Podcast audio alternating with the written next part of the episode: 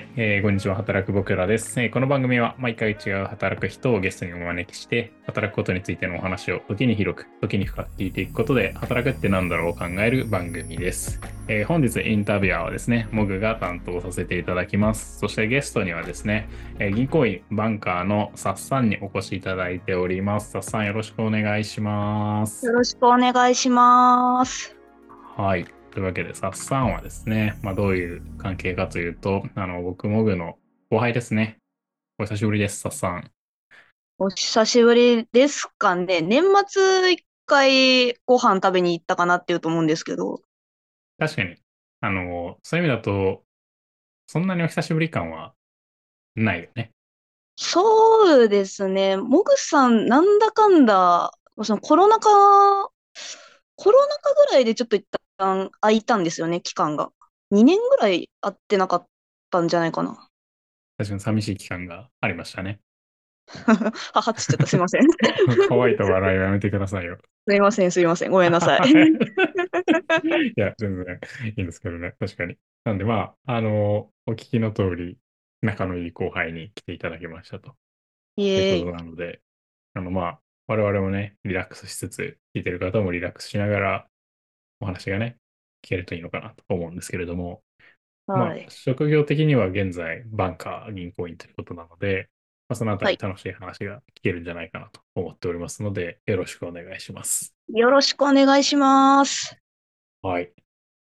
で、えっと、まずじゃあこの番組始めていくにあたってですね、あの、毎回、まあお決まりというか、この番組のルール的なお話なんですけれども、まずはじめに冒頭はいはい2つの質問をしますと。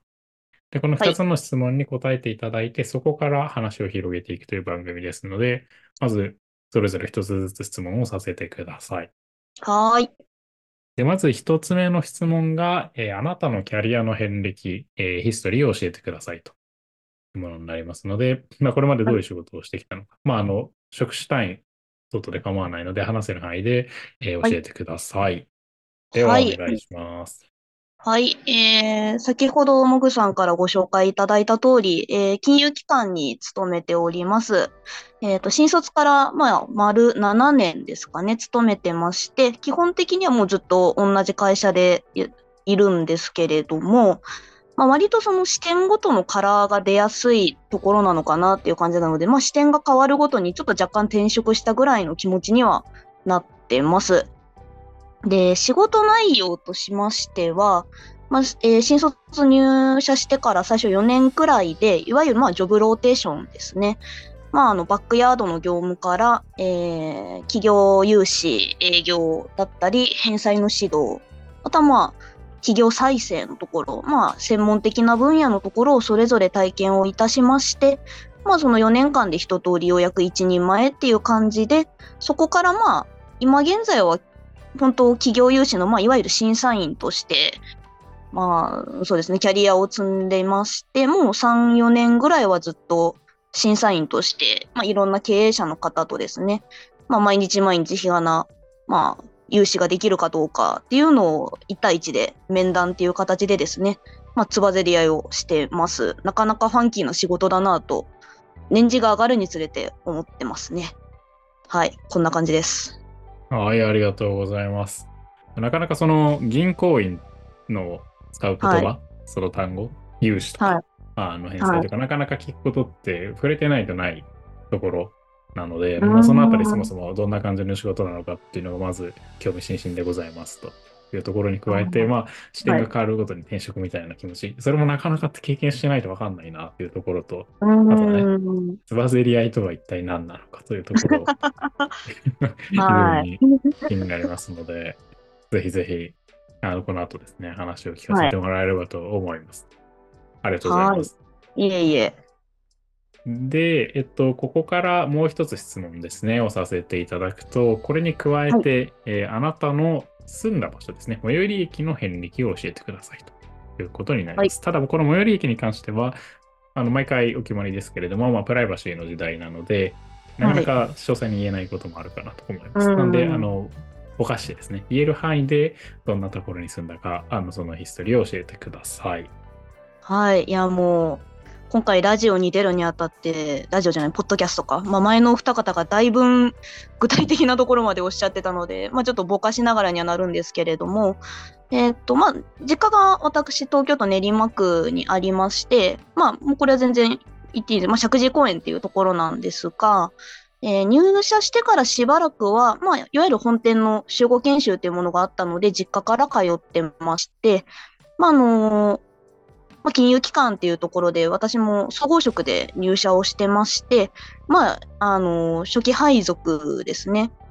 あの、転勤ガチャを、あの、1回目やった結果、まあ、なんと九州の方の支店に配属になりまして、もうあの、ね、動機の中でも私が本当に一番飛ばされたんじゃないかなっていうぐらい、九州の方に飛びまして、まあ、縁もゆかりもない九州地方の、まあ、冒険で、そこで、あの、最初にお話しした4年間ですね。えー、っと、勤めまして、まあ、えっ、と、ちょうど5年目に上がる年ですね。また2回目の転勤ガチャを引いたときに、まあ、東京都の方に戻ってきました。で、今は、あの、会社の方の社宅で生活をしてまして、まあ、中央線沿線の、まあ、ちょっと西寄りの方のところでですね、生活をしてます。はい。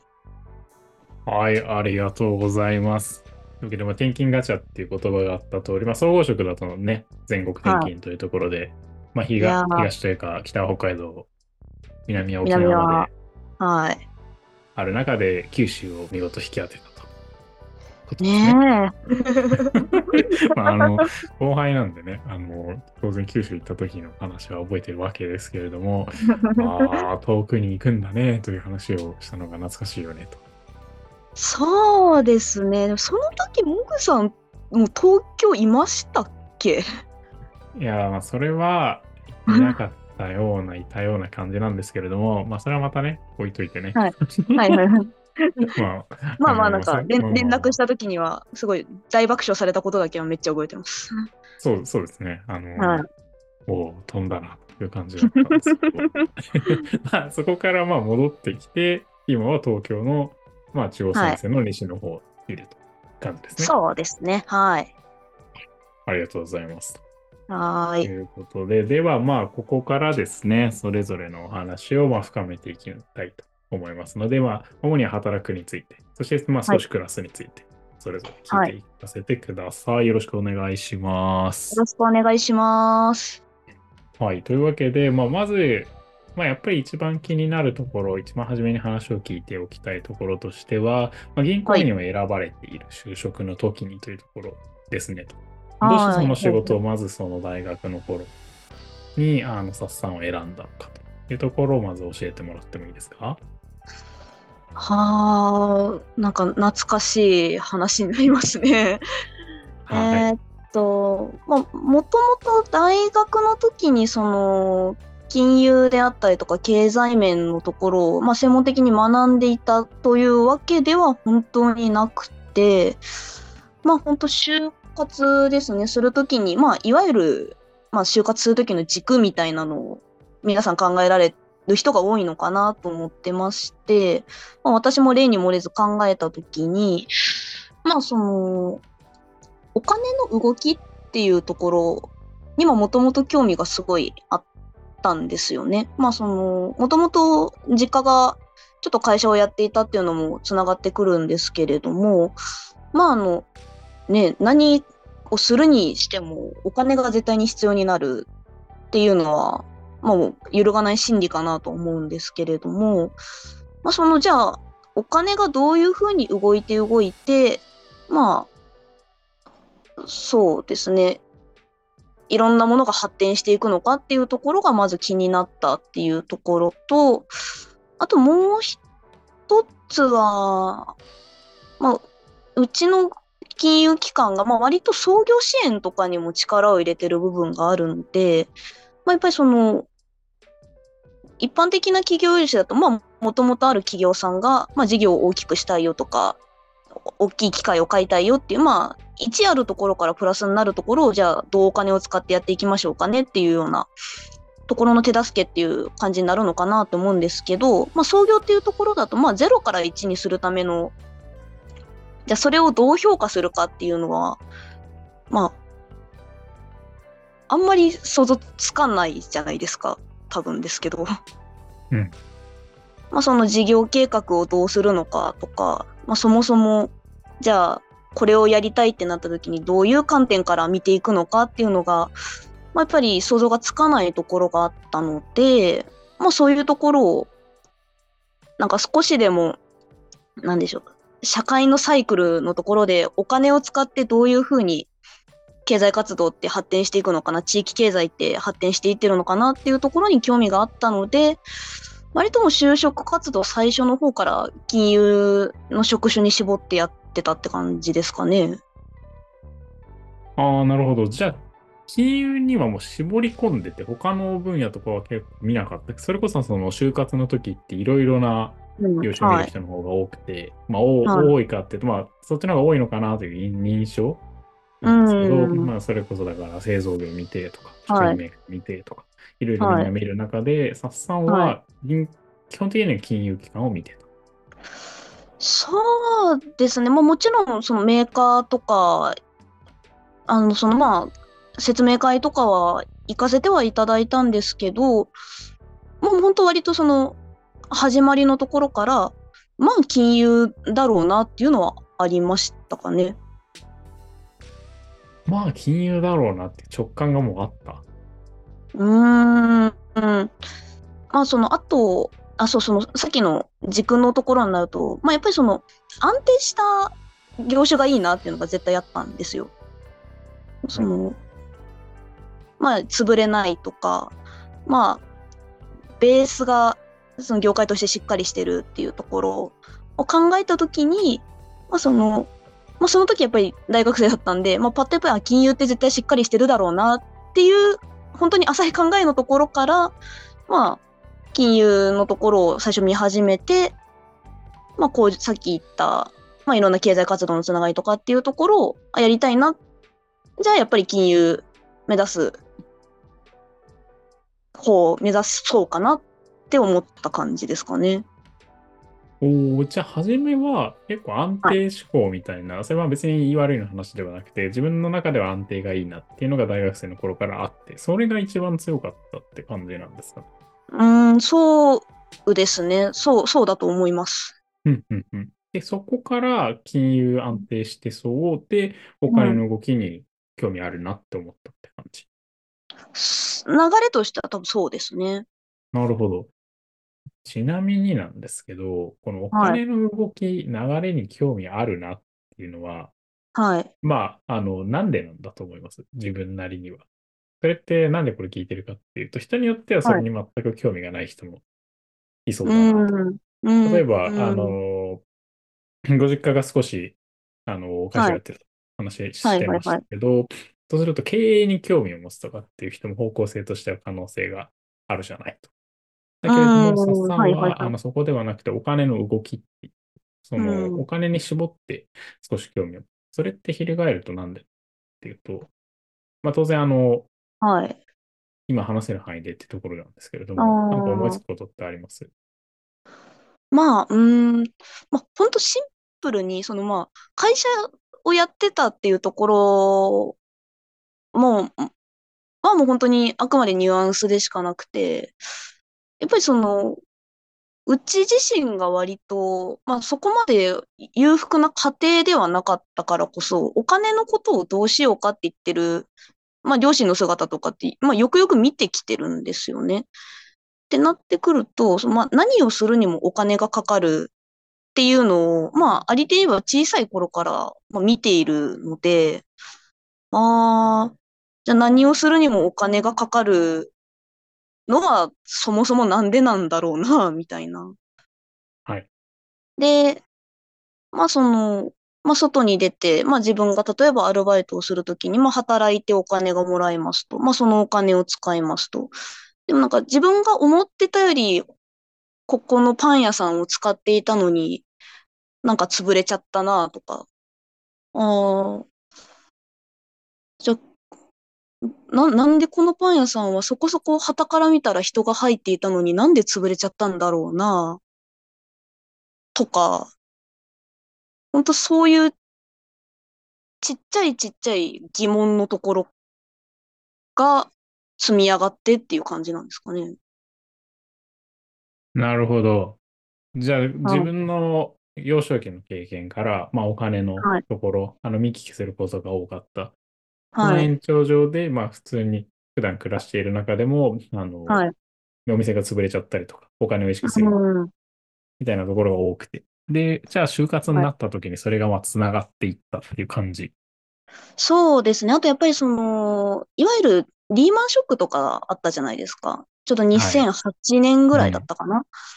の時のやっぱその、金融破綻のニュースとかっていうのは、なんかその、細かいことを覚えてるわけではないんですけど、やっぱあの時にすごい、金融的にすごいやばいことが起こったっていうのはすごい印象がついていて、うん、やっぱりなんか、全然その就活とかもちろん将来何になるかっていうのを意識づいてない時から、やっぱりそういうお金って金融って経済ってここからどうなっちゃうんだろうねっていうのは、もしかしたらもともとちょっと疑問に思うというか、心配に思うことが多かったのかなって感じですかね。今なんか話してて思ったんですけど。うんうん、心配に思うことが多かったうん。ですね、と。なるほど。じゃあもう興味関心がそもそもあって、特にそれは心配っていう感情に根ざす。うん。そういうものだったそうですね。うん。ああ。なるほど。これ、その、少し面白いなと思うんで、もう少し聞きたいんですけど、はい心配に根ざすってなると、こう、不安な感情ってことですよね。うん。そうですね。それが就職したいにつながるっていうのは、どういう、こう、つながりが自分の中にはあったと思います？ああ、その、なんで不安に思うのかっていうのが、その、仕組みがわからないからだと思うんですよね、自分の中で。うんだから、仕組みがわかるようになればとか、その構造がわかるようになれば対処ができると思うので、だから、その、不安だな、心配だな、これって今後どうなってしまうのかなっていうところの正体を暴きたかったから かな。はい。面白い、それは。なるほど。不。安を解消する一つのプロセスとして相手をよく知るっていうのは当然あると。その不安の正体をよく知る。はい。それを就職によって暴いてしまおうと。そうですね。もうまあ、あうんる意味、そっちの内側に入ってしまおうみたいな。はいはいはいはいはい。そのお金によってどうにかされる、そのまあ、対不安になるんじゃなくて、先に不安側についちゃうみたいな。はいはいはいはい。面白いですね。なるほど。うん、じ。はい。はいはいはい。不安側についちゃうっていうところで金融を選んでいくと。でもその中でも、その創業融資に強いみたいな。うん。1から10とか10から100ではなくて、0から1をやるようなところがはい。いいなと思ってうん入っそれは、また別の理由からなんですか？それとも何かしら続くような理由があって。それはなんでなんですか？うーん。さっき言った話に続く理由もあるし、そこは普通にちょっと面白そうだったからって思う部分もあって、前者の方から説明すると、まあその、これちょっとなんか、言ったらめちゃくちゃ性格悪いなみたいになりそうで嫌なんですけど、ね。はい。まあ、やっぱりその、いろいろなことが社会情勢で起こってるじゃないですか、今も現在。コロナ禍もそうでしたし、まあうん、ロシアとウクライナの情勢であったりとか、まあ、様々やっぱり、まあ、言ってしまえばネガティブな情報の方が今、多い部分があるなっていうふうに思うんですけどうん、その状況下でも、創業したい人の話が聞きたかったから。なんでこの時代に創業するのっていう。はい。それを、まあ、多分今までの話がやっぱ不安不安がある。多分、根が、私は割とネガティブの方だと思うんですけど、なんでそれ、こういう事象がいろいろあるけど、なんでわざわざ今創業するの？とか、まあ、借金をしてまで創業したい理由は何っていうのを、やっぱり直接当事者と話がしたかったから。っていうのが一つ。うん。と、まあ、あとは、まあ、やっぱりその、そうは言っても、やっぱりやりたいことをちゃんと計画立ててやるっていう人は、それは本当に単純にすごい尊敬をするし、どういうエネルギーを持った人なのかなっていうのが見てみたかったから。おー、なるほど。結構人への興味うん。が、あの、まあはいかなり丸めてしまうけれども、人への興味があって、その、そういう人たちってどういう人なんだろうっていうのを知りたかったっていう。そうですね。あの、はい。人好き、割と。はいはいはいなるほど。ああ、いいですね。でもそういう意味だと 2つの違う方向性の好奇心というか、まあ好奇心というのか、まあ不安の正体を暴いていくみたいなところとうん人への興味みたいなものが金融をで自分を引きつけたんだと。うん、そそうですね。うん、不安はすごい自分でも言えてみようかもしれない。そうですうね。ん、なるほど。面白いですね。じゃあ、ここから、その実際その2つの思いを、まあ今はい整理して、その当時はもっとこういろいろなことを考えていたかもしれないけれども、まあ今はい、整理してそういうものを持っていたとして、まあ実際入られて、はい。になるわけで、そはいこからはどうでした？その、まあ、あの、どういった形で働いていったのか、もしそしてギャップがあったのか、それとも思った通りだったのかっていうと、どんな感じ、働き始めてからは？ああ、その、今その気持ち持ってて実際やってみて今はどうかってことですよね。そうですね。あーまあ、その当時、どういう思いを持っていたか。例えば、実際、はいまあ、よくある話で言うと、こういうことをやりたいと思っていたけれども、実際はギャップがあった。うーん。逆にギャップはなくてすごく楽しかったとか、いろんな人がいるなっていう中で、サッさんはどうでした？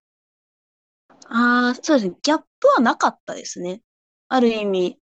まあ、その、実際にそれをやれ、まあ、そのやりたかった創業の審査員とかやるのは、まあ、その実際ジョブローテーションがあったので、まあ、入社してから2年目半ぐらいかな。その時に予約できたんですけど、うん。まあ、その時は、まあ、うん。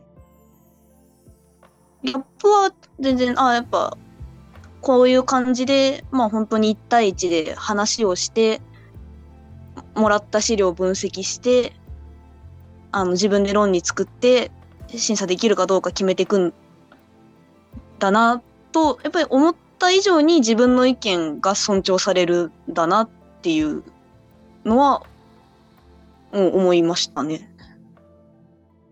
自分の意見が尊重される環境だ。はい。ああかんうんうんでもそこに行くまでに2年半ぐらいはジョブローテの中であって、はい。逆に言うと2年半は別の仕事をしていた。どんなことをしてた？そうですね。まあ、本当バックヤードで、まあ、お客様、まあ、経営者の方ですね、とは直接話をする機会はなくて、まあ、その、融資が決まった後のお客さんの契約の手続きとか、送金するまでの事務作業とか、あと、その、まあ、もう融資をした後のお客様の属性変更、まあ、あの住所変わったとか代表者変わったとか法人なりしたとかっていうところの内部の手続きを2年ぐらい担当してたって感じですね。おお、結構、その裏方の、まあ、事務作業的なところを主には、を2年半はやっていた。そうですね、2年ぐらいやりましたね。おお、しかも、慣れない土地九州でって。いやー、もう、まず、うん方言が強くて何を言ってるのかよくよくわからないところからのスタートなんで、私は。だからまあその地名が読めないとそのちょっと独特な読み方する漢字とかあるじゃないですか地方では。うんうんうん。とかでまあ読めないとまあその土地のお客さんからこいつこの漢字読めないってことはよそ者か？みたいな感じでちょっとあの、強気に出られるとか、なるほど。だいぶしんどかったですね。はいはいはい。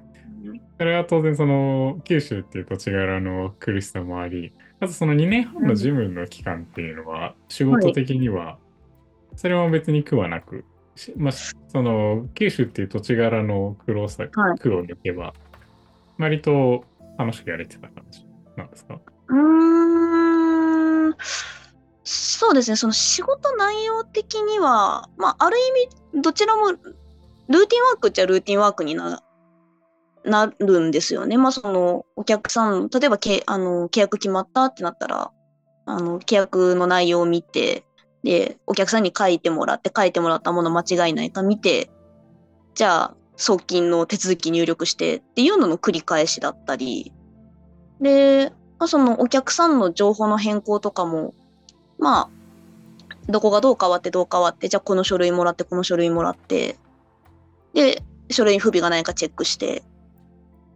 課長に回してっていうようなところだったので、まあ、覚えるまではもちろん大変でしたけど、覚えてしまってからは、もうなんか、ある意味、なんか、仕事内容もファイリングされてるから、脳内の中で、あ、この仕事ね、じゃあこの手続きね、みたいな感じにしやすかったから、そこまではもう苦じゃなかったかなって感じですね。苦じゃなかったんですね。なるほど。じゃあ結構ルーティンワークそういうの、まあ自分の中でのファイリングっていう言葉はい。もあったけれども、そういう風になっちゃうと、そのルーティンワークを楽しく回せるタイプではある。あー、別に嫌いじゃない、と得意な方だと思います。自分おでーそういうフローチャート化するのは。あ自分でフローチャート化して仕事回していくみたいな。あ、そうです、そうです。あ、この仕事ね。じゃあ、この仕事だったらこうね。今度こうだからこの書類もらうね。はいはいはいはい。はい、一件終わり、みたいな感じ。はい。ああ、なるほど。そういう、まあ、なんだろう、自分の中での流れを組んで、それで処理していくみたいなのが好き。ああ、うん、うん、そう、そうですね。好き、うん。そう、好き、好きです。うん。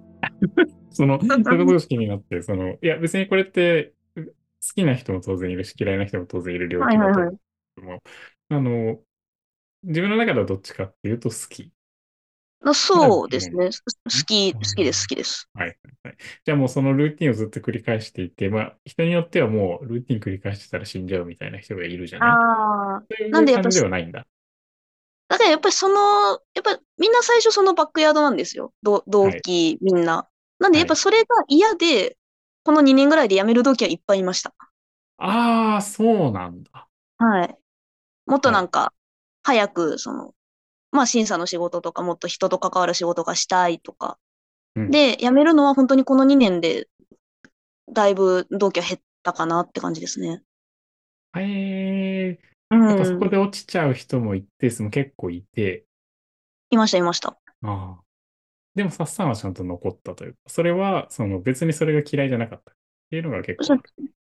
別にそれが嫌いじゃなかったし、やりたいことまだやってもないのに、辞めるっていう選択肢がなかったから。はい。で、そのやりたいことっていうのが、まさにお客さん迎えで審査をすると。そうです。ね。窓口業務やるとかっていうこと。おっしおっしゃる通り。はい。ああ、なるほど。じゃあ2年半は、まあ嫌い、まあ、超好きかっていうと、まあ別に、だけれども、まあある程度好きに仕事が好きな、まあ嫌いじゃない仕事で、かつやりたいことが明確にあったから、それは2年半はしっかりとやりきった。そうですね。まあ、ある意味、まあ本当に修行じゃないですけど、まあ基礎固めぐらいの気持ちでやってた感じですね。なるほどですね。まあはい当然九州っていう土地で苦労しながらだけれどもってことですね。はい。いやー、もうそっちの生活の苦労の方がでかかったっていうか逆に。あそうなんだ。逆に？まあそのやっぱにうん。初めての一話人暮らしだはいはいったし、で、まあ、出身もずっと東京で、もうこっちのその九州の方に友達がほとんどいないので、はいその、まあ、いわゆるアフターファイブであったりとか、休日にもう、やることがないんですよね。やることがないっていうか、気分転換しようとしても、その会社の同期とか、先輩とかしかいないから、うんある意味やっぱりちょっと気を使うので、自分の中では。なんか、で、一人暮らしを始めたからももちろん家の家事は自分でしないといけないし、でも仕事は仕事で、まあ、ルーティンワーク好きだけど、まあもちろん嫌なことだってあるし、で、すごい、で、給料もそんなに高くなかったし、はい。うん、そこはすごい割と2年ぐらいは、はぁ、と思いながら家帰ってましたね。おー生々しいいい話ですね。なるほどね。あうの、ん、まあ、当然仕事は、その、頑張るぞっていうところだけれどもってことですね。いや、いいですね。じゃあ、ちょっそうです。と、はい。一旦いい時間なので、一旦ここはい。までなんですが、まあ、まずは、あの、銀行員を選んで、はい。そして、あの、窓口業務、窓口業務をやる前までの修行のとこはい。ろ、慣れない年だったりとまで聞はかせていただきました。じゃあ後半からは、まあ、じゃあいよいよ。やりたいことなんだというと、うそして東ん。京戻ってからのお話を聞きたいかなと思いますので、引き続きよろしはい。くお願いしますが、まずよは一ろしくお旦願いします。前半はここまでです。あの後はい。半を楽しみにしていてください。はい。お願いします。はい、お願いします。